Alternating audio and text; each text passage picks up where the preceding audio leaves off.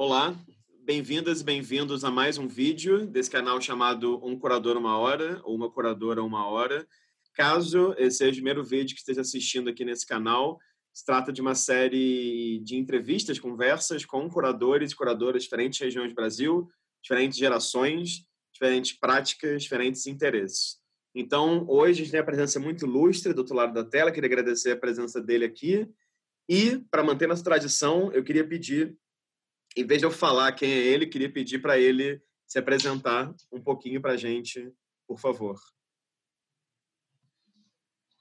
É, é para mim, tu me botou numa sinuca de bico, porque eu não gosto, em geral, de me apresentar. Eu, eu, eu não sei, eu tenho um pouco de. de é, eu fico meio, como se diz, não tenho muito costume de, da, da fala de público e mesmo estando numa condição é, virtual, eu, eu fico um pouco mais... De qualquer maneira, é, eu sou Dalmir, Dalmir Ferreira, um, um brasileiro é, egresso aqui do Quintal do Brasil e, em geral, é, em geral, a, a, última vez que eu tive contato com o, o Sul Maravilha foi eu sou membro do Conselho Nacional de Cultura e houve uma discussão e depois da discussão perguntaram o que é que eu achava. Eu digo, é, é, o Acre só é primeiro na letra, mas na, na opinião ele nunca é, é chamado para nada, a não ser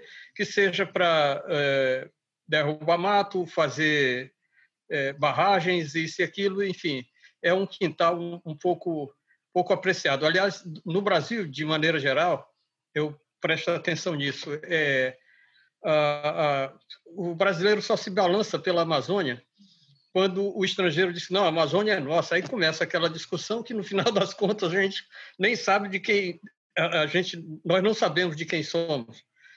Vocês para ter uma ideia, o Acre é, é, chegou a, a contribuir com o segundo PIB do país, numa, numa boa época, e no final das contas nós tivemos como prêmio um, mais de é, é, quase sete décadas de, é, de situação como território, um território é, que é, efetivamente era um território de desterro para o, para o país de modo geral, para onde eram desterrados os que estavam incomodando esse, esse país novo mas é, eu, no meu curso de História, é, eu vi uma coisa que me marcou é, profundamente, que foi dizer que, em uma certa época, o Brasil era um, um, uma ilha de letrados no mar de analfabetos.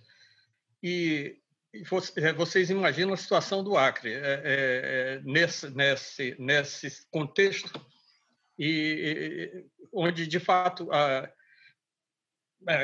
conta-se que 90% dos imigrantes que constituíram essa terra aqui, eles não tinham leitura. Então, eles se somaram com os, uma cultura ágrafa que, é, que eram os indígenas, e hoje, é, cada governo que sai, ele, ele entra e sai orgulhando-se e, e gritando aos quatro ventos que ele acabou com o analfabetismo do Acre. Eu não sei dizer se eles têm razão, só sei dizer uma coisa: o analfabetismo que ele se refere, ele nem ele não arranhou como devia. E o nosso pior analfabetismo que tem não só no Acre, mas na periferia do Brasil, para esse extremo extremo oeste, coisa assim, é não é, não é uma, um, não é um analfabetismo é, comum, é o analfabetismo cultural, que, para vocês terem uma ideia, o, o último toquezinho que foi dado pelo governo federal foi na, na última LDB, que respeitou o artigo 210 da Constituição e que hoje voltou a estaca zero, porque não é, não se, não se, é, não se olha para isso. Aqui em Rio Branco, a, a, as escolas, quando chega, é, nós temos é, recentemente a coisa não tem um, não tem 10 anos, mas que foi criado os cursos de teatro e música. Os outros não foram criados, mas para vocês terem uma ideia, quando chega um cara que, é, que concluiu o curso de música para ir dar aula, o, a diretora da escola disse: Você formou-se em arte? Ele disse: Sim, em música. Ele disse: É, mas aqui você vai dar aula de artes visuais ou vai dar aula de teatro, enfim, é complicado. E eu, o que eu percebo é que não é só aqui. Ah, pelo menos aqui na, na no, no, no, eu excluo do, dessa região norte Pará e Amazonas. O Amazonas, mais ou menos, mas ainda está ainda está muito devagar. Pará não, o Pará já é, é, ele respeita muito essa questão desse. Mas ah, eu terminei de me apresentar. Eu, eu, não vou ficar não. falando demais. Não, maravilha, Dalmir, foi ótimo. Obrigado aí pelo seu tempo, interesse, finalmente conseguiu aqui se encontrar e trocar algumas ideias. É, de, vamos começar do começo, então, porque eu sei que você é uma pessoa muito múltipla, digamos assim. É, trabalha, enfim, como gestor, escreve, trabalha com, como você acabou de falar, tem uma formação em história também. Mas como aqui é um canal dedicado mais às artes visuais e mais essa relação entre curadoria e artes visuais, eu queria que você começasse contando para a gente como é que foi a sua entrada nas artes visuais, ou seja, como é que você começou a trabalhar como artista visual, quando você começou a se encarar como artista visual, enfim, como é que foi, digamos assim, a sua formação, mesmo que não seja uma formação é, no sentido acadêmico, como que foi essa sua entrada, assim, seu início como artista visual? É, eu, eu, eu, mesmo não saberia explicar, porque o lugar onde eu nasci era um seringal. Seringal é uma espécie de zona rural que é bem menor que uma colônia ou uma, uma colônia agrícola, uma coisa assim. E não, não, não havia essa exploração de, é, é, de agricultura. A, a, exploração da borracha ela se dá de uma forma muito diferente. Então, é, a, a, a questão é que a, a, gente nasce com alguma com algumas habilidades que é, que muitas vezes os pais eles ficam satisfeitos com isso e acabam dando corda na gente, né? Então a gente no seringal é, eu era um, um, um menino precoce para muitas coisas. Então o velho que é, era guarda-livro, guarda-livro naquele tempo era o contador de hoje e ele tinha, ele, ele gostava muito eh, de me ensinar a maneira dele sobre leitura, sobre isso, sobre aquilo. Ele não, não eh, vale ressaltar que ele não era, ele não era, ele não tinha tendências para nenhuma das artes, mas ele gostava muito de leitura, não só de, de contabilidade, mas também é, da literatura brasileira de modo geral e de forma que em torno dos seis anos por aí assim eu já é, eu já foi um pedido meu para para minha mãe. Já, essa altura já já tínhamos saído de do Seringal Bom Destino onde eu nasci e estávamos em Manaus onde é, a gente o velho mandou a gente para lá porque senão a gente ia acabar ficando lá e não ia ter o ensino como deveria. E de forma que lá onde ele nasceu, ele sentiu que poderia, ele teria segurança em mandar a família para lá e ele permaneceu no Seringal. Ao mesmo tempo que eu comecei a fazer o primário, em 58, em 59, 60, já tinha eu não sei se você lembra, não é do teu tempo, é muito, deve ser muito novo, e tinha a Escola Pan-Americana de Arte, o curso dos, dos famosos artistas, que era o Ziraldo, que era o Henrique Yates, Henrique Yates, era, era um bocado, eu não lembro o nome deles, mas de repente eu, eu falei para a mãe, eu digo, olha, tem esse curso aqui que é muito bom, e o que é que você vai aprender? Eu digo, a, a desenhar, ela disse, ah, é uma boa ideia, você já, já sabe desenhar bem, e num curso desse você vai melhorar. E de forma que eu fiz o curso e inclusive não terminei. Quando eu, no último eram 12 eram 12 apostilas e na na última eram 12 fascículos. E no último eu por algum motivo eu não eu não pedi ou eu já aquela história a gente já se é, já se sente é, completo naquilo que a, que a gente pretende e enfim e com 61 por aí 62 é, eu concluí eu, é, eu concluí esse curso e foi assim que eu comecei a, a como é que chama? A me aperfeiçoar.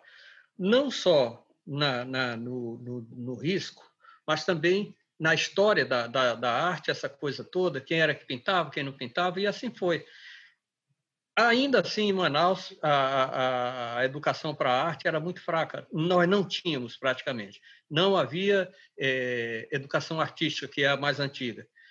É, se havia em alguma escola, eu desconheço. E de forma que, como eu era um interessado em mexer numa coisa e noutra, eu, é, o que se valorizava muito, eu acho que uma herança portuguesa, por sinal, foi literatura. Então, eu ganhei algum prêmio é, escrevendo um, um, um, escrevendo sobre algum autor ou sobre alguma obra, alguma coisa assim.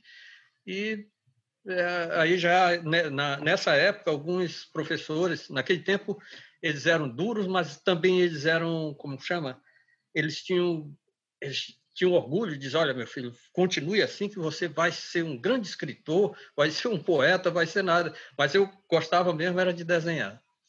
E, e, e fora que os colegas de, de aula, eles gostavam de vir comigo para mim fazer algum trabalho que o professor passava, e com isso eu ganhava algum troco fazendo algum desenho para eles ou dando, é, fazendo cartazes, isso e aquilo, que era trabalho de escola e de forma que eu sempre fui ligado a isso aí, e mais com esse problema de estar aqui na Amazônia. Na Amazônia, de fato, é, é, talvez no Pará, talvez em Belém, é, fosse diferente. Mas o fato é que nós não temos assim uma, como é que eu posso dizer? Nós não estamos no lugar onde a gente possa dizer que havia um grande é, como é que eu posso dizer, um grande apoio a uhum. esse, uhum. a esse aspecto do, do, do, desenvolvimento do ser humano. Sim, sim, sim entendi, entendi. É, mas, mas aí me conta uma coisa, Dalmi, daí é, depois de Manaus você volta para Rio Branco e aí, pelo que eu tenho aqui anotado, em 77 você contribui na organização da primeira exposição acriana de artes plásticas, que, que é uma exposição uma que é, conta pra gente, então, como é que foi isso? Conta. Olha, eu trabalhava, eu voltei para é, Rio Branco em 68, e 68, 69 eu completei o ginásio, e em 69 eu fui para o Rio de Janeiro para é, a primeira Feira Nacional de Ciências. Foi uma coisa muito bacana, porque eu entendia que era uma coisa e era outra. E na, na última hora, a professora eles, eu, eu levava uma experiência de um motor de quatro tempos, essa coisa toda, e, e era, uma, era uma criação que eu queria mostrar, coisa, mas não era bem isso. As feiras de ciência era para mostrar o, o, o que você estava fazendo com relação à aula, essa coisa toda. Aí nós mudamos para. Como eu tinha. Aqui nós temos um problema seríssimo de. É, para fazer uma coleção de insetos, você tem na maior facilidade.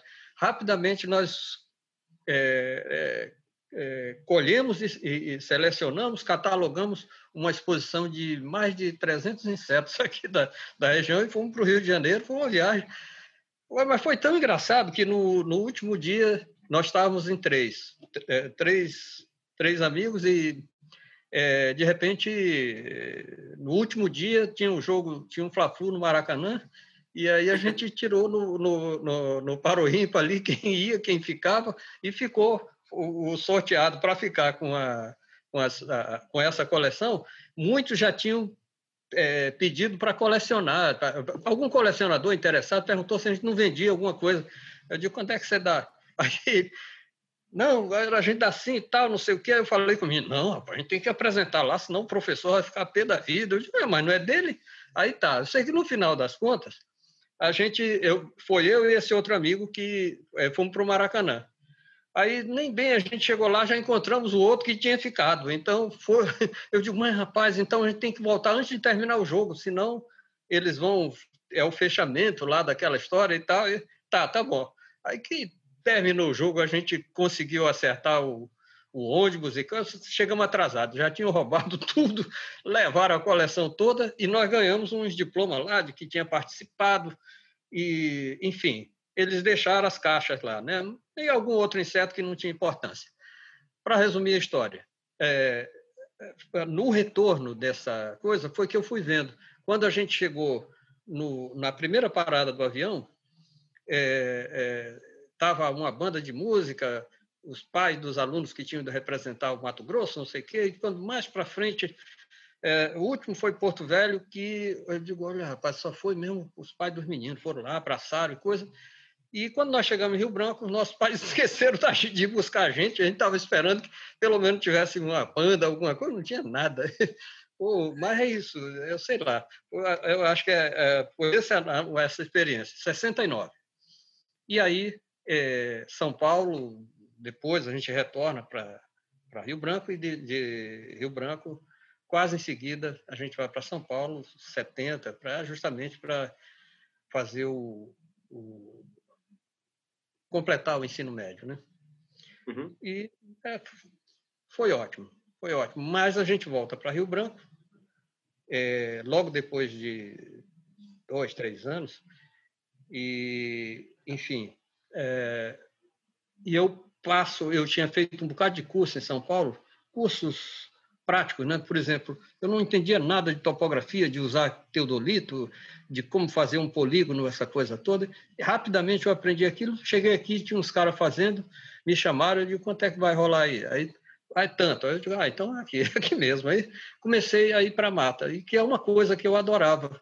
E com isso, a gente, é, com com esse trabalho na topografia, na agrimensura, é, me rendeu aquilo que eu queria, que era conhecer de fato o, a, a, a mata no, na, no seu esplendor, né? aquela coisa toda. E com isso eu fiquei, eu passei a trabalhar. Trabalhei mais de 30 anos, mas é, sempre que a gente voltava a Rio Branco, aí tinha aquela coisa de montar. Eu, eu já, desde Manaus, que a gente já tinha um ateliêzinho e eu gostava de pintar, participar disso. Uma dessas, uma dessas desse retorno, é, eu percebi que o, o cara que estava é, é chegando o inverno e no inverno aqui quase não se trabalha devido a muito, muito chuva. E aí o que é que aconteceu?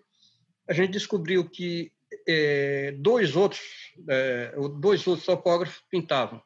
Isso mais ou menos em 76. Eu digo, eu digo, rapaz, tu pinta, eu pinto. Aí tal, o que, que mostra aí? Aí trouxeram, porra, legal. Aí a gente ia para o escritório, não tinha o que fazer, ficava, levava quadro, levava cavalete, aí o escritório virou um. Aí o outro dono do, do, do escritório disse: Rapaz, eu também pinto, então, eu também pinto e faço escultura. Eu, aí trouxe, começou a entalhar madeira e resultado. Sugerimos que a gente fizesse uma exposição, porque não tínhamos notícia de outra exposição. E foi assim que surgiu a primeira exposição, em 76, eu acho. 7, 77, é, que eu fiz 77, é por aí, é por aí. E aí, como eu tinha muitas amizades aqui, não foi difícil também conseguir um espaço para isso e foi bem interessante porque o dono do escritório, ele a, a ideia de, de uma coletiva mais abrangente é, ele disse, não, rapaz, vamos, vamos fazer assim, a gente abre para quem pinte, pelo menos a gente fica conhecendo mais gente aqui que pinta também e tal. E e ótima ideia, concordo. E aí procuramos uma a, a professora do, do, Departamento de Arte da Secretaria de Educação, que não tinha arte de nada, e aí propusemos que ela apoiasse, e, enfim, foi assim, aconteceu, é, e foi muito bacana, porque é, descobrimos algumas pessoas que estavam é, que estavam também com o mesmo interesse e foi assim que ela aconteceu. Agora só tem uma coisa: colocamos como primeira exposição, mas de fato não, não foi a primeira. A primeira tinha sido em 67 e aí, mas também não era o nome não era o mesmo nosso, era era a exposição de, de pintores acrianos, o nome é assim. E o, a nossa era a primeira, primeira exposição acriana de artes plásticas. Aí, eh, pelo menos, não bateu a ideia da primeira, da, da, dessa exposição de artistas acrianos era que continuasse, houvesse uma segunda. A mesma ideia nossa de que houvesse uma continuidade, nunca houve. Quer dizer, houve, mas é, houve uma segunda, mas não fomos além da segunda. Uhum. É, sim, foi isso que eu vi, que ela parece, pelo que achei aqui, a segunda, se não me engano, aconteceu em 1980, e essa primeira que se falou em isso. 67, 10 anos da, antes da de vocês. Agora, uhum. deixa eu fazer uma pergunta, Dalmir. Me conta um pouco sobre, não sei, assim, sobre essa, a importância dessas exposições e desse senso de comunidade, né? Porque eu sinto que essa construção de uma comunidade de artistas, né, é uma coisa que te atrai desde esse início, né? Nesse seu lado também de, como é que eu posso chamar isso, né? De agitador, de ativista, de gestor, isso tudo. Tem também o Salão Universitário de Arte, que pelo que eu vi aqui, começou a acontecer desde 79 também. Então, não é. sei, queria te perguntar um pouco assim sobre qual que é a importância que você vê para essas exposições que reúnem artistas do Acre, porque isso está aí no seu começo dos anos 70, vai ser uma coisa que te move até hoje em dia, né? A gente já vai falar sobre isso, sobre os projetos mais recentes seus. Mas queria só te perguntar qual que, qual que foi a importância dessa reunião de pessoas nos anos 70 para você. É, foi um, não tenho dúvida. É, eu, eu acho que isso é, é coisa de aquariano mesmo. A gente, é, a gente simplesmente vai é, se ligando numa coisa, né? E, e aquilo acontece. É, é um caminho que, em geral, é, em geral, a gente está muito propenso para isso. Que a, a gente pensa em fazer uma coisa e às vezes tem um bocado de gente querendo fazer a mesma coisa. Eu digo, ah, ótimo, vamos fazer então. E acaba se tornando uma coisa legal. E, e muitas vezes, é, é, por exemplo, dependendo da condição que algum tenha nesse meio, é, é isso vai ser uma contribuição importantíssima. Eu, eu me perguntava, para que serve o sujeito ter um, um, o dom de fazer é, desenhos com bastante perfeição, coisa assim? Isso serve para quê? Você, com eh, com o andar da carruagem, o aperfeiçoamento que você é, joga para você mesmo, pelo menos em termos de desenvolvimento de um grupo, de um, é, de um dado setor, eu diria que serve pelo menos para exercitar a criatividade. Aí, é, é, aliás, isso é uma coisa que eu gosto muito. os livros que eu leio sobre essa questão de criatividade. Por exemplo, me intriga muito a opinião do Jung, né? O Jung é que fala muito da, do inconsciente coletivo, que é uma coisa que é um tema que eu, eu adoro, sabe? Como é que, de repente, é, tem invenções que, que, às vezes, duas pessoas inventam uma coisa ao mesmo tempo, né? Que, que houve caso disso.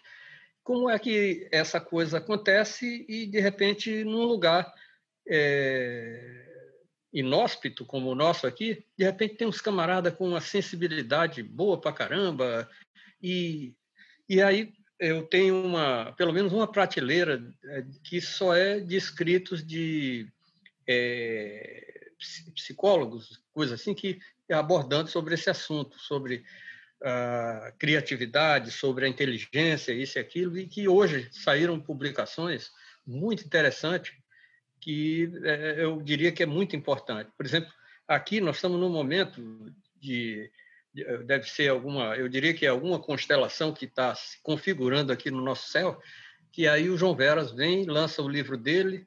O João Veras lançou um livro no ano passado sobre é, colonialidade, sobre porque é, é, você sabe que essa coisa da arte tem muito é, colonização. A gente eu, é, eu, é, eu diria assim que eu sou um que não, é, eu não, não gostaria, não suportaria ter, é, ter ideia, a ideia de ser um colonizado, sabe? A gente, claro, a gente quer imitar os, os outros para crescer e não para ser colonizado apenas, né? Que me faz lembrar um, na, na, na exposição na Alemanha teve um teve, não só a exposição como também houve um, uma reunião com o pessoal, os jovens, né? Aí eles perguntaram uma coisa e outra, mas me perguntaram, eu me lembro, é, é, me perguntaram como é que eu via é, a importância da borracha é, como é que eu vi a importância da borracha é, para o meu lugar, lá para a Amazônia, lá para o fundo da Amazônia. Eu digo, olha, eu vou, eu vou te responder com uma pergunta. E você, como vê a, a borracha, como, ou como viu a borracha no, no, no teu tempo, ou mesmo como você vê agora, é, como você vê a importância da, da borracha para o desenvolvimento da Revolução Industrial e, principalmente, para o primeiro grande experimento é, da Revolução Industrial, que foi a Primeira e a Segunda Guerra Mundial. Você imagina o que, que teria sido da, da Segunda Guerra sem a borracha? É, como é, tu imagina como teria sido aqueles aviões com roda de pau ou roda de ferro, ou sem o caminhão, ou enfim. Eu imagino que teria, teria, teria sido bem. Aí ele, porra, você, você é um cara que gosta de ler. Eu digo, ah, eu tenho uma boa biblioteca, é um privilégio. Aliás, essa tua biblioteca aí atrás é muito bonita. Eu tenho, eu tenho em torno de 6 mil títulos. Uau! E, e não tenho vergonha nenhuma de, de dizer para ti. Eu digo assim, não, não, não fico vaidoso, porque às vezes os caras chegam aqui e perguntam, porra, tu já leu tudo isso? Digo, li, e alguns eu li mais de três vezes. E é isso, enfim, sei lá. Não, maravilha. É, Dalmir, fala um pouco para a gente, então, seguindo aqui, porque tem uma coisa hum. que você falou aí no começo, você falou quando você começou a se interessar por artes visuais, você se interessava não só pelo risco, não só pelo fazer, mas também pela história, pela história dos artistas, isso tudo. E aí, em 1990, você escreveu esse livro. Até tentei encontrar uma cópia aqui na estante virtual para comprar, mas não encontrei ainda, que é História das Artes Visuais de Rio Branco. Então, queria que você contasse um pouco sobre essa sua relação com um fazer da história da arte também e um falar sobre. Eu no YouTube vídeos seus falando sobre história da arte em Rio Branco no Acre. Então, enfim, porque eu acho que é um, uma relação com a história que nem todo artista ou nem todo curador tem.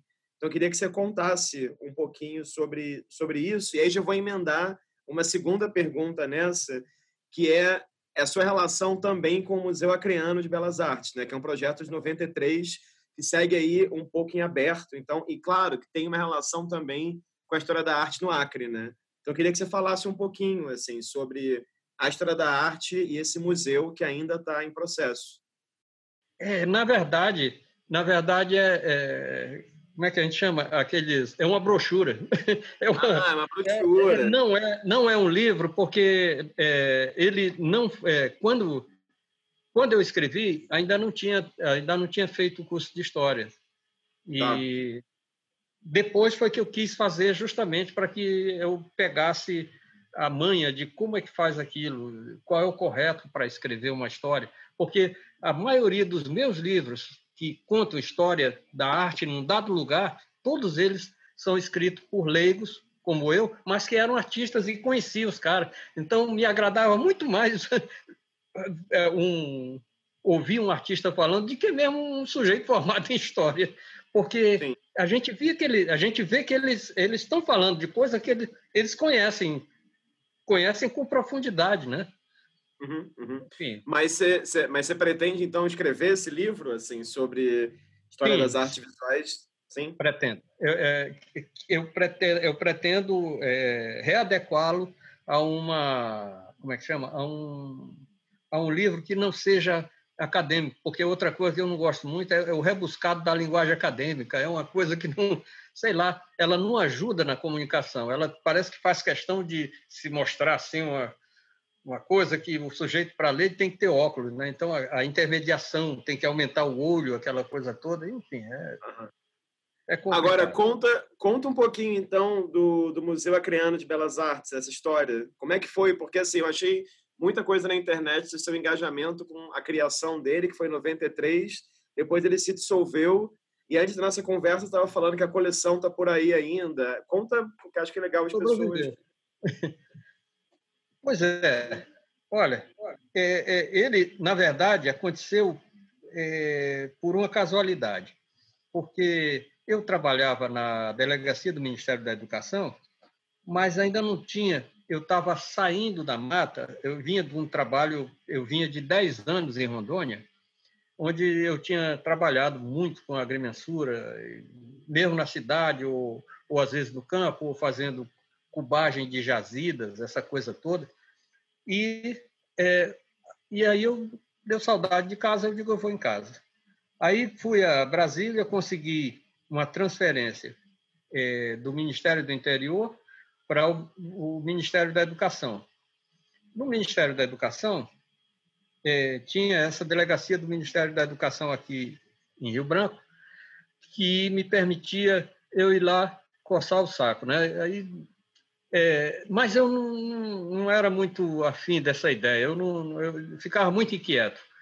E numa dessas vezes, eu fui é, convidado por uma, uma figura amiga minha, ela disse, Dalmir, vem comigo, tem um negócio bonito aqui, eles estão reformando a biblioteca. Eu digo, a biblioteca aquela? Ela disse, é. Disse, pois é. Foi lá que aconteceu a última exposição, é, que foi a segunda exposição acriana de artes plásticas e que a, ela comemorava a, a, o início da Fundação Cultural, a instalação da Fundação Cultural. A, exposição, a segunda exposição era, era alusiva ao início do... Aí, bom, Aí eu fui lá, eu digo, oh, mas que bacana. Aí eu olhei para ela e disse, sim. E o que é que, e o que, é que esse espaço, esse espaço vazio aqui é, te mexeu tanto contigo? Aí ela disse, olha direito e, e me diz aí, o que é que... Eu, eu já pensei, foi aqui que dava um grande espaço para exposições. Eu disse, exatamente, exatamente isso. Ela falou, aí eu digo, vamos fazer? Vamos fazer. Aí Aí procurei o presidente da fundação, que era um professor de educação física. E eu digo, professor, vão inaugurar a biblioteca daqui a mais um mês, daqui a mais um pouquinho de tempo, e eu quero saber uma coisa. É, o senhor tinha me chamado para vir aqui e eu não aceitei o seu convite. Agora eu estou me convidando para o senhor liberar aquele espaço para me montar uma exposição que o senhor nunca viu. Aí disse, ah, ele é muito grande, eu já vi, sim. Eu disse, pois é, eu, eu queria fazer um negócio com o senhor. O senhor libera lá o, o espaço e eu monto uma grande exposição que vai servir para abrilhantar a inauguração da biblioteca. Aí disse, não, rapaz, você sabe, a gente está numa, numa fase ruim, de não tem dinheiro para nada. Eu digo, não, não, quem falou em dinheiro? Não estou lhe pedindo dinheiro, não. Quero que libere o espaço. Aí ele disse, e é. E o que é que tu vai querer em troca? Eu digo, sente aqui, vamos conversar. O que eu quero é carta branca para me montar a exposição. Montada a exposição, uma semana antes, o senhor vai lá, olha e diz, tá bom, pode abrir. E se disser tá ruim, a gente fecha do mesmo jeito devolvo os quadros para todo mundo, e aí, aí ele ficou assim, negão, você... Mas eu não posso nem ir lá visitá-lo de jeito nenhum. Eu já lhe conheço. O senhor vai reclamar que tem que mudar esse quadro para ali, e disso aí quem entende sou eu. Aí ele, você é muito é metido. Eu digo, tá, mas vamos fazer ou não vamos? Aí ele disse, vamos, vamos fazer. Rapaz, aí eu sei que aí de repente eu consegui montar um grupo de, de ajudantes que é, eu digo, olha, você vai lá no Museu da Borracha, verifica tudo o que tiver. Ora, lá no Museu da Borracha tinha até é, esculturas do, do, do, do Rodin, Augusto Rodin. Tinha coisas assim e tal. Eu digo, vamos mostrar tudo, tudo que tiver de arte aqui em Rio Branco. Aí, se você tiver algum amigo, alguma coisa, pergunta se ele não pode emprestar. Rapaz, aí começamos a entulhar aquele espaço de coisa. Eu digo, onde é que a gente vai pôr? Eu digo, ah, botando aqui.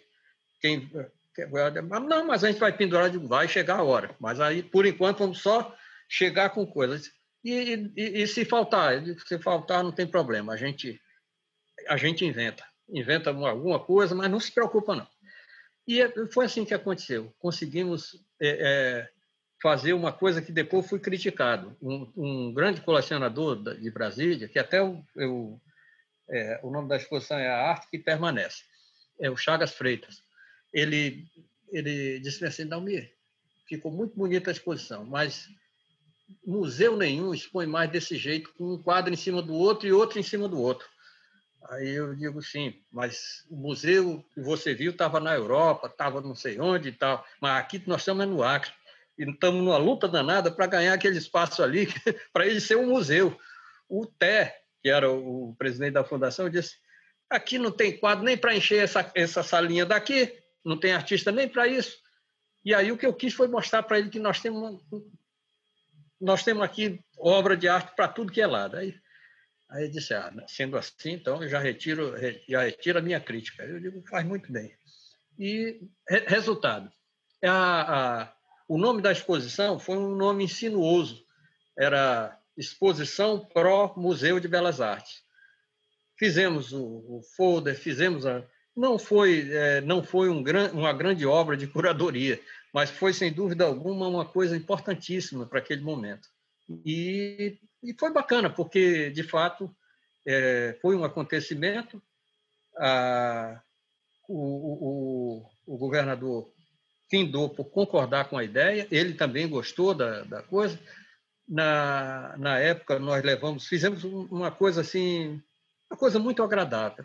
E, de repente, ele foi transformado em vários espaços. Um, um lugar de exposições permanentes, outras, outras temporárias, outra um, e até um espacinho para pequenos cursos, um, um auditóriozinho com, com 20, 25 lugares. E eu sei que, para resumir a história, o museu aconteceu, foi oficialmente criado e até hoje não foi fechado.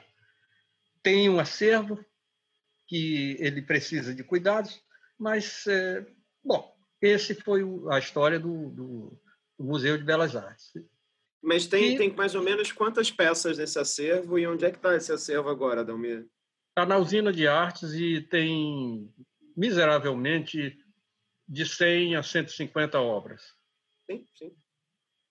E... Não, miseravelmente nada, é um número ótimo, é um, é um é. acervo é, já, é maravilhoso. É, é um acervo que começa. Por exemplo, o museu, o museu do, do lá no, no Chile, ele começou pedindo o, o, aquele aquele escritor, como é o nome dele, que mataram ele dentro do mataram ele, que era o presidente do Chile, né?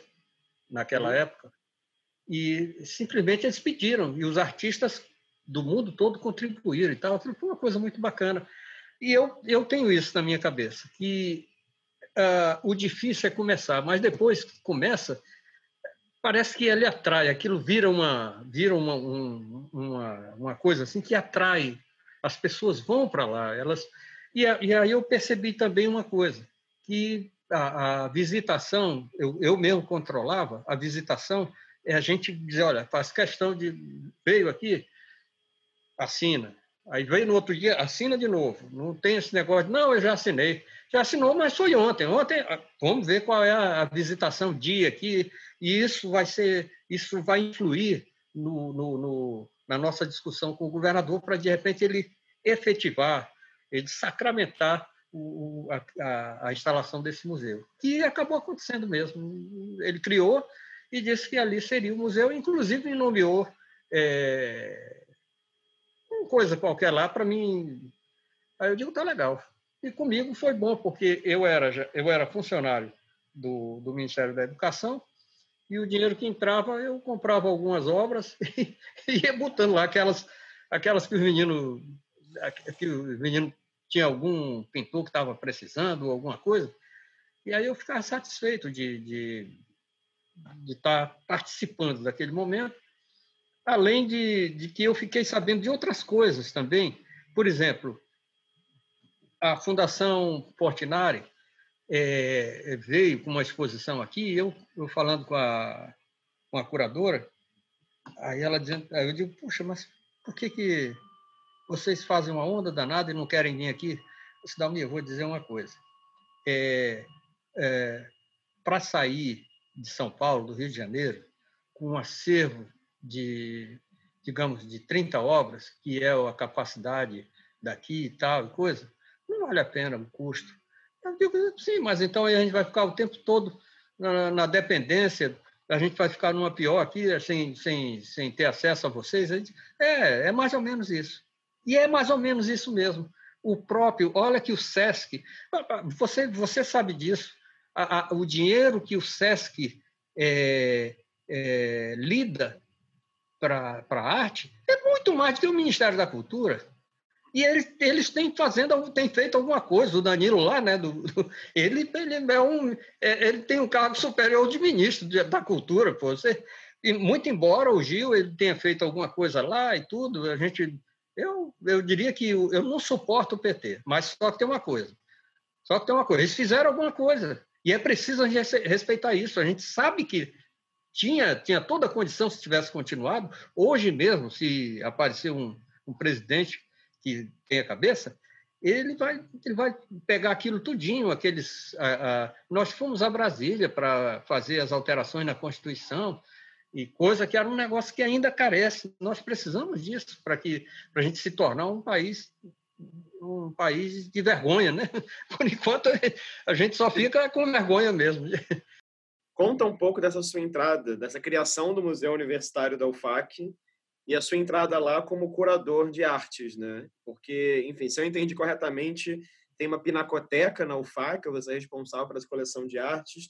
Eu queria que você contasse um pouco, assim, como que é o acervo de lá e como que é o seu trabalho como curador nessa instituição, que também é uma instituição recente aí no Acre, né?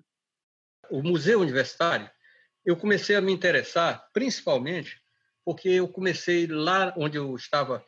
Eh, eu saí do Ministério, da, da delegacia do Ministério da Educação, porque foi fechada no Brasil todo, e fui transferido para a universidade, para onde eu optei ir.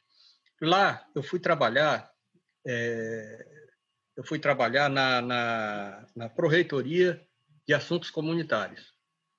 Aí, com dois ou três anos, aí a gente começou a fazer aquelas exposições, não tinha onde, a gente fazia lá no vão da biblioteca, e, e aquilo ah, fazia um bochicho danado. E, e, e, era bom porque a gente fazia agito mesmo e tal. E principalmente, gente, eu comecei a me ater nas, na, nas coisas da universidade. Por exemplo, a Proreitoria de Extensão estava eh, é, começando os encontros em Brasília dos proreitores de extensão e eles é, fazendo fazendo propaganda do que eles teriam ou que eles pretendiam fazer para a cultura. Eu digo, opa, isso aqui é comigo também. E, é, de fato, é, o que, que aconteceu? Teve uma reunião em 2000 e alguma coisa, é, já era 2000. É, eu consegui levar, é, fazer um levantamento de é, quantas universidades tinham transformado as suas proreitorias de extensão em proreitoria de, de extensão e cultura. Ora, isso tinha mais de 50%. Eu não era conselheiro. Aí também é, é, vi que a grande maioria da, das universidades brasileiras já tinha o seu museu universitário. O que, que é esse museu universitário? É, é um museu guarda-chuva. Ele tem uma haste, tem outra, tem outra, paleontologia, medicina, mas não sei, tudo que tiver curso pode ter um, um museuzinho, uma, uma sala que seja. E a universidade tinha muito mais do que isso, muito mais do que uma, o curso de paleontologia.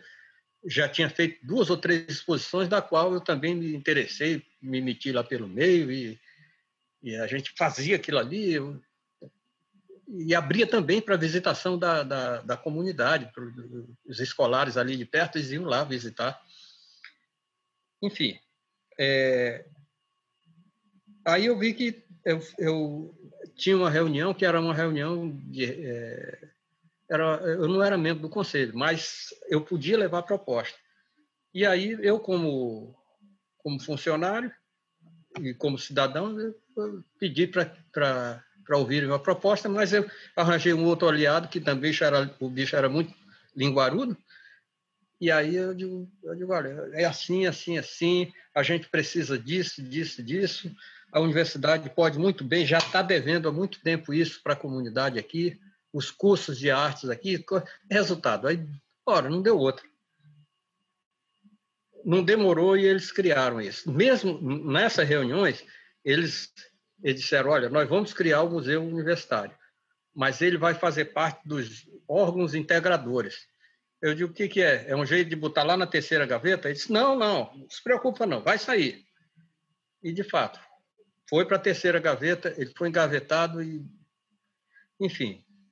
Aí até hoje, é, é, eu digo assim, eu, eu tenho quase 70 anos, que é uma idade que eu diria, eu diria que dá para discutir com o governador, não olhando assim de baixo para cima, como se mas de cima para baixo, sabe assim, dizer, governador, o senhor foi um merda, o senhor não, fez coisa nenhuma lá, podia ter feito aí tal, e isso e aquilo. E aí eu digo isso, eu, eu dizer isso, mas sem briga, sem só dando umas boas puxadas de orelha, que eu sei que não vai adiantar nada, porque é, primeiro que ele não depende de mim, segundo que eu também não dependo dele, coisa mais que uma das coisas que eu gostaria de fazer era era ajudar essa gente a realmente fazer alguma coisa. Por exemplo, tudo que se faz aqui hoje na, na área de, de patrimônio histórico, o, o, caso do Bom Destino, eu fui até perito judicial na, na, no caso, porque eu entrei, no, no, no, entrei junto com um grupo. Aquela matéria que tu disse, como é que chama? O Acriano tem memória? Aquela, é, aquela não, matéria. Pobre, pobre Memória Acriana é o nome da matéria que eu achei. Pobre Memória Acriana. É. Aí eu escrevi, mas eu escrevi triste. Eu digo, Oh, mas por um desencargo de consciência, assim, eu escrevi e publiquei. E um, um cara de fora, aqui, um juiz, ele, ele, entendeu que devia intervir. E interviu. E me chamou lá, e coisa foi bacana, porque aí ele simplesmente chamou o governador: o senhor tem que cuidar do patrimônio histórico, está na Constituição, o senhor está cometendo crime de responsabilidade. Aí, aí já foi aquela onda, aí ele, ele, é, era um, aí depois já quando foi outro governador, aí já também caíram de pau, o Ministério Público caiu de pau em cima dele, e no final das contas alguma coisa que sai, sai, mas é muito difícil. As coisas aqui são muito sofridas ainda, eu diria. Mas tira, tira uma dúvida então, Dalmir. É, hum. Então, no caso, o Museu Universitário da Federal é um museu que ainda está em processo, ele ainda não está tá funcionando ele, como ele, museu, né? É, em processo de instalação, ele já está criado. Tá, Agora, entendi. só que, só que para tu ter uma ideia, a, é, a parte de é, pesquisa de pássaros, essa coisa toda, e às vezes a gente faz uma coisa achando que. Porque é claro que eu fiz a coisa olhando para. puxando brasa para minha sardinha, que eu estava doido para que é, eu pudesse levar para lá o meu acervo e colocar e dissesse: bom, vocês vão cuidar ou então eu processo vocês. Eu fazia um contrato de comodato, né? Assim, eu digo, eles teriam que cuidar. Mas não foi bem assim. Uh, não saiu esse contrato e, e, no final das contas é, ele não vai sair tão já. Queria que você contasse um pouco sobre o Hélio Melo, porque assim, eu até vi recentemente uma live da qual você participou, você falou uhum. bastante sobre ele, e é muito curioso que não só você, mas outras pessoas da sua geração que conheceram o Hélio chamam ele de seu Hélio, né? Então eu queria que você falasse assim, é. qual que foi a importância do seu Hélio para você e, que, e como que você sentiu, porque em alguns textos você fala sobre isso, que como é que você sentiu a participação dele na Bienal de São Paulo de 2006, né, com a curadoria da Lisete Lenhado, porque em algumas falas e textos você fala isso, como que na verdade foi um momento único em que a arte e a cultura do Acre, de certa maneira, foram inseridas em São Paulo, na Bienal. Visibilizados, né? É, visibilizados. É. Conta um pouquinho sobre. Pois é, e foram visibilizados e, e fomos visitados. A, a, a Lisete veio aqui, passamos conversando pra caramba, veio aquela Araci... Amaral. Amaral, vendo as, vieram as figuras, foi bacana, foi bacana, sim. Eu achei, eu achei de muita, de muita cortesia, porque até então aqui no Acre a gente, é, eu digo assim, é, sempre a gente teve muita dificuldade, né, de, de, de, de fazer parte de, do Brasil como produtor de artes, essa coisa toda. Então e foi bacana porque a gente dividiu isso e, e, e conversamos bastante. É, até hoje o, o Roca, né? O Roca de vez em quando manda alguma coisa para mim, se bem que hoje tem essa essa facilidade que, que é a internet, essa coisa toda, né? O Hélio Mello é era, foi uma grande figura. Era um homem simples, mas extremamente inteligente, habilidoso, crítico. Tinha um, ele tinha uma, ele tinha só o olhar dele, quando ele olhava uma olhava para a gente, a gente já começava a rir, porque sabia que ele dizia, porra. E além de ser um sujeito, gente finíssima. E eu me lembro que tinha, tinha, tinha uns camaradas, que meus amigos, né? Mesmo assim, mas você, você não diz que é, que para ser um artista você tem que ter muita leitura? O Hélio Melo não tem tanta leitura, não. Eu digo, é? Vai viver o tempo que ele viveu, do assunto que ele fala na, na, na obra dele, e ver se, ver se, eu, se algum de nós chega nesse, nesse ponto. Aí chega a discutir sobre as, as coisas da mata. Aí ele disse, não, é, não, eu pensei que era leitura. Assim, eu não, você pensou errado porque não existe, a, a, não existe uma única forma de leitura, existem peças. Então, isso daí é que a, gente tem que se habituar, se olhar assim e tirar vantagem. Eu, eu, tem, um, tem um artista aqui em Rio Branco, um peruano, ele desenha, pinta pra caramba. Mas é, ele tem uma coisa, ele não, não conhece muito da mata. Então, outro dia, ele fez uma uma espera, espera que a gente chama, é um, uma redinha que o caçador leva e, e bota lá em cima para pegar uma caça. E na, nessa espera, estava passando assim um bando de queixada embaixo. Aí eu chamei o seu Hélio e digo, seu Hélio, qual é o erro que tem aqui nessa pintura? Ele olhou, a pintura do, do Rivas é, é inatacável, não dá para você criticar, é perfeita. Aí o seu Hélio olhou, olhou, olhou e disse, rapaz, eu não estou vendo nenhuma, não está tudo no seu lugar e coisa de. Só não está no lugar a escolha da caça que ele botou para o caçador. Porque o, o, o queixada, ninguém caça, ele passa, ele passa no lugar. Então não existe espera para queixada, não. Aí, aí, aí o senhor bateu a mão na cabeça e disse: Porra, é mesmo, rapaz. Mas também, tu também tem que olhar tudo, porra. Eu digo: Não, a gente, a gente que é da mata, a gente sabe. Mas, é, e era um amigo, um amigo. O seu Hélio era gente fina demais. O único defeito dele é que ele não bebia.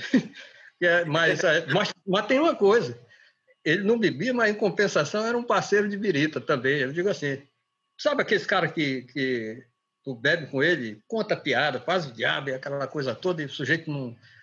Porque normalmente o cara que não, não bebe, ele não. Ele é, é, é um acompanhante difícil, né? Não, eu digo assim, ele não gosta de, de, de bebo, né? E a seu Hélio não, seu Hélio era, era uma figura. A gente... E aí é... você acha, Dalmir, que, como você falou ainda agora, né? Você acha que o fato do Hélio, da, da obra do Hélio, ter recebido atenção não só no Brasil, como fora do Brasil, agora, por exemplo, tem uma curadora São Paulo, Kiki Mazzucchelli, pesquisando ele também, ela teve aí em Rio Branco até. Você acha que o fato. Kiki teve aqui é, no ateliê. Mas você acha que assim que o fato de haver tanta atenção a ele contribui com o processo de visibilidade de outros artistas do Acre também? Sem dúvida, sem dúvida, sem dúvida. É, de alguma forma, é, abre um pouco dessa, é, é dessa barreira que nós temos, né? de alguma forma, porque é claro que é, ele, é, por exemplo, eu escrevi uma base de, de umas 12, 12 matérias sobre ele, mas uma das coisas que eu procurei, ele, ele tem uma, uma. Tu sabe que não existe um naif que seja genuinamente naif. Ele sempre tem uma coisa assim, ele sempre era bom de. Como é que a gente chama? ele tem uma, um senso de, de, uma noção de perspectiva fantástica. E ele, é, no começo, quando ele, é, no, no, começo da trajetória dele, quando ele começou a pintar, ele, ele pintava é, em preto e branco, e a, fazendo aquelas as colorações, ele dava um sentido de perspectiva importantíssimo, o tamanho das árvores, o tipo de, de coloração, quando devia ser mais, é, como é que chama? É, o degradê, afastando você, afastando você da, daquela visão, aquela coisa toda, muito interessante. Então ele era, ele, ele tinha um, uma característica naif muito forte, mas tinha coisa que não era naif. E o naif, de, de repente, ele faz, ele faz um cara com com um cara do lado dele do tamanho da orelha do outro, né? Essa coisa toda. Ele faz, mas o seu Hélio ele tinha muito cuidado com essas coisas assim e isso é, é, tirava uma a, aquela autenticidade naif. Era diferenciado. Muita coisa ele fazia e fazia de forma correta. Uhum. E é bem interessante. Ele é, e outra coisa, ele falava é, falava com muita folga das coisas da mata, que eram coisas que ele vivia, que ele convivia, e que foi coisa que eu aprendi em 30 anos medindo terra. Eu aprendi muito com, com ele. Minha nossa, foi muito bacana a convivência com ele. E, enfim, é, hoje a gente se ressente, de alguma forma, de um pessoal mais velho para papear, essa coisa toda e tal. E a gente se ressente até de uma pescaria, de um negócio de sair com o pessoal para dar uma volta, né? Que é bom. Eu tenho uma, eu tenho uma voadeirinha que era logo no começo era era a minha ideia de, de porra, quando eu eu ficar velho, eu só vou bater perna aí para dentro da mata e ver isso, ver aquilo e tal, mas não foi bem assim não. a gente mas, mas, mas não, não saiu da ideia ainda isso. Dalmir, daí terminando aqui, eu queria que você falasse, já que esse canal ele é voltado para uma reflexão sobre curadoria, assim, eu queria que você falasse sobre a sua experiência com o Calenarte do Sesc, aí do Acre, e, e, que você contasse algumas das suas experiências organizando exposições. Eu sei que curadoria é muito mais que organizar exposições, muito que a gente falou Sim. aqui sobre criação de museu, é, tombamento de patrimônio, tudo isso também pode ser um fazer curatorial. Mas eu queria que você uhum. comentasse assim, o que é esse projeto Calenarte e, e queria que você falasse como é que você organiza projetos aí. Eu vi que, por exemplo, em 2016, parte do Calenarte, se não me engano, fez essa exposição dessa retrospectiva de 40 anos da gravura em Rio Branco. Enfim, teve uma outra exposição de erotismo visual em 2013. Então, sei lá, quais são alguns dos critérios que você usa para pensar uma exposição? Como é que você faz os convites? Enfim, o que, que é o Calenarte, né? Pois é. Olha, o Calenarte, ele, é, ele surge num momento em que o SESC é, é, é, se, pro, se propunha a fazer uma exposição, uma coisa assim e tal. E o bacana disso é que eu era, eu era não, eu sou muito amigo da, da menina que eu, aí eu disse, olha, eu lá na universidade, eu poderia, através de um convênio, FAC, SESC, aí a gente fazia alguma coisa. Ela disse, é, mas não entra dinheiro. Aí eu digo, não, não entra dinheiro. Entra coisa aí, é, entra a, a liberação, é, a liberação para mim de fazer, de, de eu fazer essas coisas aí. E junto com vocês, a gente vê o que, que a gente pode fazer de bom. Ela disse, por exemplo, eu digo, por exemplo, eu não gosto desses, desses convites de vocês, porque é, ao fim da exposição é, ninguém guarda nada, ninguém. Aí se tá, aí eu digo, olha, então vamos fazer o seguinte: a partir de agora, cada é, cada artista que vai expor, ele vai ter que ter obrigatoriamente ter que ter uma biografia pequena, mas concisa, com fotografia. Ele tem que ser visto na rua. Olha, aquele é o pintor, aquele lá. Isso é fundamental. Isso é fundamental. O cara não ser conhecido, sacanagem.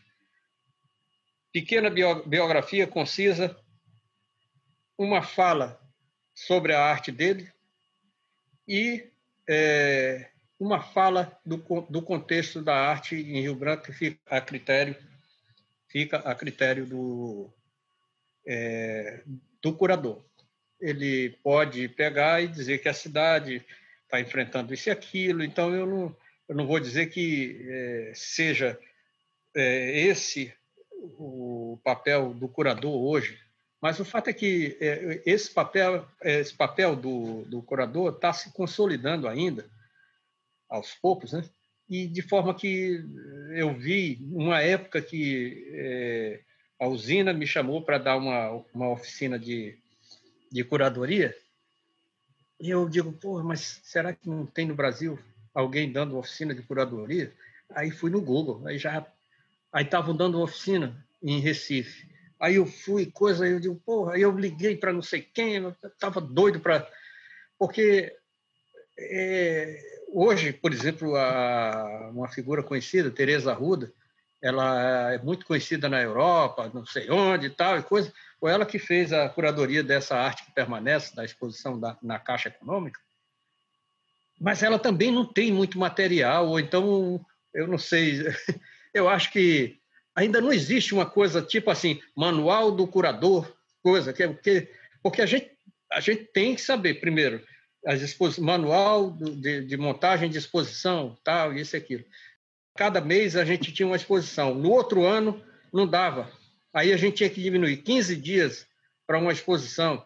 Aí eu digo, olha, é o seguinte. Aí os meninos disseram, porra, Dalmi, 15 dias? Pô, tu não acha que é pouco? Eu digo, acho.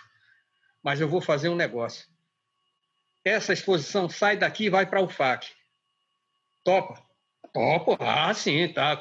É, porque 15 dias, quem, quem quer vir aqui, vem. Agora, se não der para vir, quando for no outro, vai. Aí eu digo, a gente faz ela, faz ela começar a criar um circuito que nós não temos. Ah, tá. Então tá, é isso mesmo. Aí já e ele, esse o Calenarte foi legal por isso. Aí começou o SESC tinha é, na época um, um delegado que, que era era sensível a isso aí e tal, e foi bacana, foi bacana. E foi um tempo bom, mas passou. Chegamos até a, a, a ter uma galeria. Chegou-se até a roubar um quadro, coisa que nunca aconteceu aqui. Pô. Roubaram o quadro de um lá. Aí eu digo, porra, meu, que legal, porra. Aí quanto era o quadro? Ele disse, não, foi mil, mil e pouco. Porra, era tão caro assim? Eu digo, era, ele, o menino era grandão. Era. Eu digo, que quadro era? Ele um nu. Aí eu digo, ah, porra, tá... aí tá. Aí, não, tudo bem. Então... Aí tal, ele foi indenizado, sabe? Mas foi, aí, foi assim um, um burburinho. Mas como é, quando é que funcionou o Calenarte, então? Foi entre quando e quanto? É, foi de... Foi, foram quatro anos, mais ou menos. Quatro anos ah. bons. E deu para sentir a falta dele, porque, com certeza, através dele, é, a gente pôde expandir o... Por exemplo, é, a prefeitura tinha um cara lá, disse, ele disse, também tá aqui tem uma, uma coisa uma curva ali que pode muito bem servir para expor. Eu digo, serve. Põe isso na mão de um arquiteto aí. Aí a, a sede da prefeitura passou a ter umas exposições, eram pequenas, mas aí tinha um coquetelzinho, tinha uma lambança, e tinha os encontros, porque o que faz também, por exemplo, o, o, o Museu de Belas Artes é, foi consequência dessa, dessa, é, é, desses encontros que aconteciam no Calenarte. E a gente passou assim, do Calenarte, gente, do Sesc, a gente, da galeria do Sesc, a gente passou a migrar lá para o museu. Só era ruim que tinha uma escada alta da porra. E aí, mas era bom, porque a gente se encontrava, trocava ideia, e tinha os visitantes que, que iam, aquele pessoal que ia lá e dizia, e aí, quais são as novidades? Digo, ah, tem aí, tem um menino, olha, na quinta tem exposição do fulano. Ah, eu venho e tal. Quer dizer, essa essa, essa maneira de, de, de, de, de você conseguir fazer polarizar ah, os acontecimentos né, para visitação é uma coisa bacana. As pessoas. Aí a gente começou até a pensar em algo para melhorar. Foi uma época também, uma época que tinha cartazes, a gente mandava fazer cartazes, mas é, começou, começou também a rarear os financiamentos e algumas coisas foram sendo cortadas. Uhum, uhum. E uma coisa que, é, como é que se diz, que segura um encontro assim, são coisas simples, como um coquetel, como um conjunto para ir lá tocar. Eu digo assim, tinha a orquestra filarmônica. Eu digo, ah, pô, a gente leva lá os meninos para levar um violino, uma viola, um cello, um contrabaixo, pronto. Aí lá aquilo se torna um. Aí, e tinha um papo, e tinha um papo, às vezes, tal, coisa. Mais recentemente, a coisa já, já arrefeceu um pouco, né? mas eu imagino que seja esse arrefecimento seja consequência uh, do pouco do pouco que se o, o pouco que se deu de, de, de valor a, a, essa época. A, a, exposição de gravura, eu dava aula de gravura lá na, na que era uma faculdade particular, que dava aula de artes visuais. É, ainda não tinha acontecido no SESC uma exposição coletiva de gravura. E, e essa, essa exposição, ela, não, vamos fazer aquela correria e eu digo, aí lá no ateliê, eu fui uma vez conversar, que é outra coisa importante, conversar, conversar com o pessoal e tal, e, e você você absorver aquilo que aquilo que às vezes é, é, é, importante que, que você guarde aquilo. Por exemplo, eu não sabia, eu não sabia que a primeira exposição de, é, de gravura tinha acontecido tantos anos atrás, isso e aquilo. E aquilo, de repente, digo, ah, rapaz, aí eu comecei a pesquisar, eu digo, ah, isso aqui coincide com a, a primeira exposição do, de artistas acrianos, em 1967, e tal, e coisa. Aí começou a... Aí eu digo, aí, porque quando tu vai escrever, é, às vezes tu, tu fala um monte de miolo de pote, e às vezes às vezes tu lê uma coisa e aí você já vai com o sentido de, de escrever sobre aquilo e, e, enfim você vai com o sentido de de escrever a respeito fazendo comparações isso e aquilo então teve coisa que é, aconteceu que só depois que eu estava escrevendo a apresentação é que eu fui descobrir eu, aí eu fui mais ainda pesquisar eu digo olha rapaz aqui essa daqui já são, é, a gente pode dizer que são 40 anos de, de arte, essa coisa toda, muito interessante. Então, você escreve e você, ao mesmo tempo, aprende. E aquilo se torna bom, porque valoriza o, evento em si. as pessoas dizem assim, e isso é, isso é verdade mesmo? Eu digo, é claro, pô, pesquisei tudo aí, está aí tudo. Poxa, então a gente é importante, somos importantes, sim. Aí tá. E e é bacana, porque às vezes é, isso até é, resulta em, em, dividendos né, para todos. Uhum. E mais no caso, você visita, e aí você visita os ateliês dos artistas, acompanha o trabalho deles, você pensa junto a seleção de obras, como é que você vai fazendo isso?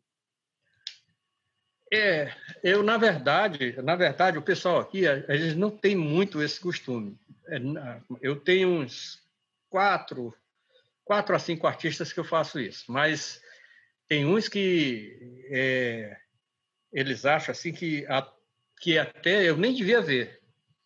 Aí eu digo, sim, mas como é que eu vou escrever sobre a, sobre a obra?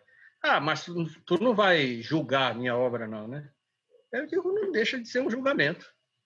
Não deixa de ser um julgamento. Por quê? Você tem medo de julgamento?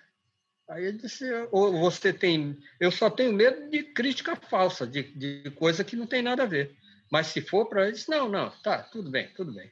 Aí a, a, a gente faz essa coisa assim, mas é, como é que eu posso dizer para ti?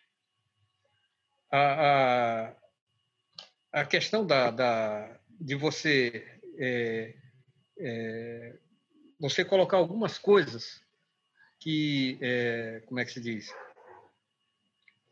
que são importantes de você dizer e você, mas para mim, por incrível que pareça, a, a, muitas vezes eu, eu não me sinto à vontade de jeito nenhum quando eu sou obrigado a tirar um quadro ou dois que estão assim na. Eu digo, rapaz, me diz uma coisa. Tu quer o quê? Tu quer fazer uma exposição para vender os quadros ou tu quer fazer uma exposição para dar um recado? Aí surge dois. Eu digo, pois é. Tem alguns momentos que você. Esses, esses trabalhos aqui, esses dois aqui, não tem nada a ver com os discursos que esses aqui têm a ver. Então, é, sei lá, tu quer vender? Chama o cara, põe lá atrás o quadro e diz: olha, ainda tem esses aqui. E estou vendendo porque é para ti, é barato e tal, e coisa. Disse, pô, não queria botar tudo aí. Eu digo, não, mas não é assim, tu vai desentuar essas coisas, pô, não tem nada a ver, tem umas coisas assim. Ah, é, então tá, então tá bom. mas tu entende, né? Eu digo assim, é a mesma coisa que você é, é, vai fazer uma exposição, digamos, sobre, sobre a mata amazônica e me aparece uma coisa que não tem absolutamente nada a ver, pô. Eu pô, pode até botar como um contrapeso ou coisa assim e tal, mas desde que haja anexo. Quando no anexo não faz sentido, pô. Sim, é, pensar... E isso é, é difícil. Uhum. É, chegar nesse equilíbrio é difícil. E lidar com as pessoas também, né? Pensar esse caso é, a caso. Com as, né? pessoas, com as pessoas até ainda é fácil, mas com um artista que tem um ego do tamanho do. Putz, aí é difícil. Agora, tem os caras que são legal pra porra, que a gente ri pra, pra caramba. O seu Hélio era um.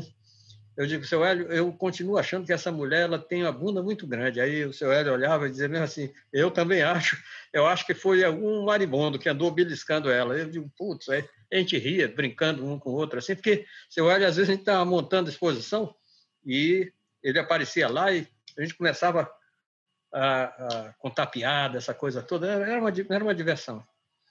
E, mas isso hoje é complicado, é complicado. Eu digo assim, tem uma, uma nova geração que é, eu não sei que eu não sei se a gente a gente desenvolve é, como é que eu posso dizer para ti e só seria possível desenvolver se a gente se mantivesse num patamar de evolução constante na frente desse pessoal porque quando a gente desaparece algum tempo e depois aparece de novo os caras ah quem é esse cara aí tal e coisa. Né? O Dalmir, Dalmir, né? Dalmir já era, já passou, já não sei o quê. Aí a gente chama ele para vir aqui na TV tomar um vinho. Aí ele diz, é, um cara que tem a biblioteca que tu tem não passa nunca, porra. Tá pensando o quê? Aí aquela brincadeira, aquela coisa toda. Mas é, é sempre é difícil. Você, às vezes, aparece, sim, dificuldades. Aparece. Bom, Dalmiro, vamos mostrar as imagens que você escolheu aqui. Vamos ver se vai travar a conexão. Às vezes trava. Se travar, eu te mando uma mensagem. É, já aconteceu. Oba, não travou. Ótimo. Você trouxe, você escolheu duas imagens. Eu queria que você contasse para mim um pouquinho sobre cada uma delas e por que que você as escolheu. Tudo bem. Eu, a, a, essa é do Jofranas. O Jofranas é, é uma abreviatura de Jorge Francisco do Nascimento ele tem muito a ver com o seu Hélio, com o Hélio Melo, porque ele tinha uma característica naif, mas ele, ele fugia dessa condição, e esse foi um retrato, é um retrato que ele me concedeu. Uma vez ia lá para o ateliê, o Jofranas tinha uma velocidade e uma ele tinha uma velocidade de, de, de pintura que era incrível. E ele fez esse retrato para mim uma coisa assim de umas duas horas. E é, ele e seu Hélio eu adorava porque é, seu Hélio retratava a zona rural e o Jofranas, que era do Rio de Janeiro, retratava a cidade. Ele ele gostava muito, gostava muito de é, ele e essas essas essas esses excentrismos, né? ele fazia, ele é, era uma, uma coisa que ele estava é, pesquisando, ele estava tentando, como é que se diz? Estava é, tentando estabelecer. Ele fez muitos quadros com isso aí e tal. E, é, ele foi um parceiro de ateliê muito grande, porque é, às vezes a gente inventava, inventava de, eu digo, ah, vamos, vamos pintar esse, esse mês e o mês que vem só sobre a Revolução Acreana, vamos embora. E aí traz pelo menos um livro ou dois. Aí prestava o livro para ele, ele lia a história e coisa, porque era uma figura. E a gente pintava ele, era estimulante estar com ele. E seu Hélio, seu Hélio também era outro que a gente, eu de vez em quando, ele, ele era, os dois eram naif. E é, esse quadro, esse quadro é o único que trata de índios, né? Você vê que são índios. É, ele tem uma barraca, mas o, o Jamamadi, eles é, já estavam aculturados e eles tinham é, uma casa assim como casa de branco, né? Mas eles tinham uma coisa também, é, eles eles limpavam alguma área e as casas ficavam mais ou menos assim, como você vê que essa não tem piso, o piso é no chão e uhum. alguns já têm rede, mas uh, enfim, seu Hélio e o, o Jofranas é, foram dois bons amigos que eles morreram praticamente é, no, mês, no mesmo mês. Uhum. É, Não, super interessante. E são, enfim, dois parceiros seus e duas pinturas totalmente diferentes também, né? Isso, isso. Um pintava a cidade, o outro a mata, mas os dois eram grande figura. Ótimo, não, muito bom. Gostei e não conhecia esse primeiro pintor, assim. E adoro, e você falou, né? Esse homem uhum. vitruviano do Leonardo lá no fundo, é. esses raios de luz também que vão fazendo assim, é muito, muito bom. Gostei, gostei. E suspeitei que fosse você quando você mandou. Falei, será que é um retrato do Dalmir? Mas é, é um retrato seu, né? É um retrato, sim. É. E esse, essas coisas aqui é um navio que está lá no fundo e o homem vitruviano eu de fato tinha um quadro desse e botava lá e tal, e ele viu, botou lá também. Ótimo. uma figura. E o Hélio também é incrível. Uhum. Ótimo. então, Mir, antes, antes de a gente terminar, queria te fazer a pergunta surpresa que todo final de entrevista eu faço. E, enfim, é, a cada sete entrevistados eu mudo a pergunta. E como você é o 28 essa é a última vez que eu vou perguntar isso para alguém nessa série de entrevistas. A pergunta é bem simples. É, qual é a maior dificuldade que você encontra na sua prática como curador? Né? Então, é mais voltado para esse seu lado curador, mas curador nesse sentido amplo. Né? O que, que você acha mais difícil nesse aspecto do seu fazer? É, é olha, é, na verdade, tem um monte de, de, de curadores né, que é, eles é, eles, é, eles escrevem, escreveram sobre a história deles, né? É, e é uma coisa que eu li bastante, e eu digo, puxa vida. Mas eu diria que, ah, às vezes, às vezes a gente não... Ah, às vezes a, a, a coisa acontece através da gente. A gente tem menos poder de de dirigir aquilo do que outra coisa. Então, às vezes, as, as coisas acontecem muito mais muito mais pelas coincidências da, da, da, da vida, é, porque é, a dificuldade é justamente essa necessidade que você sente de, de é, como é que se diz, de poder levar adiante aquilo que você é, aquilo que você está propondo, né? é, nem sempre você é, você leva adiante aquilo, aquilo, aquilo que você propõe, né? Vou te dar um exemplo. Esse, daqui, esse, esse, esse, esse aqui tu conhece, né? Uhum. Uma figura. Ele, é, eles contam a história do, deles e é, é, esse outro aqui, acho que tu conhece ele também, né? Cadê? Só, Mostra aí é, na câmera.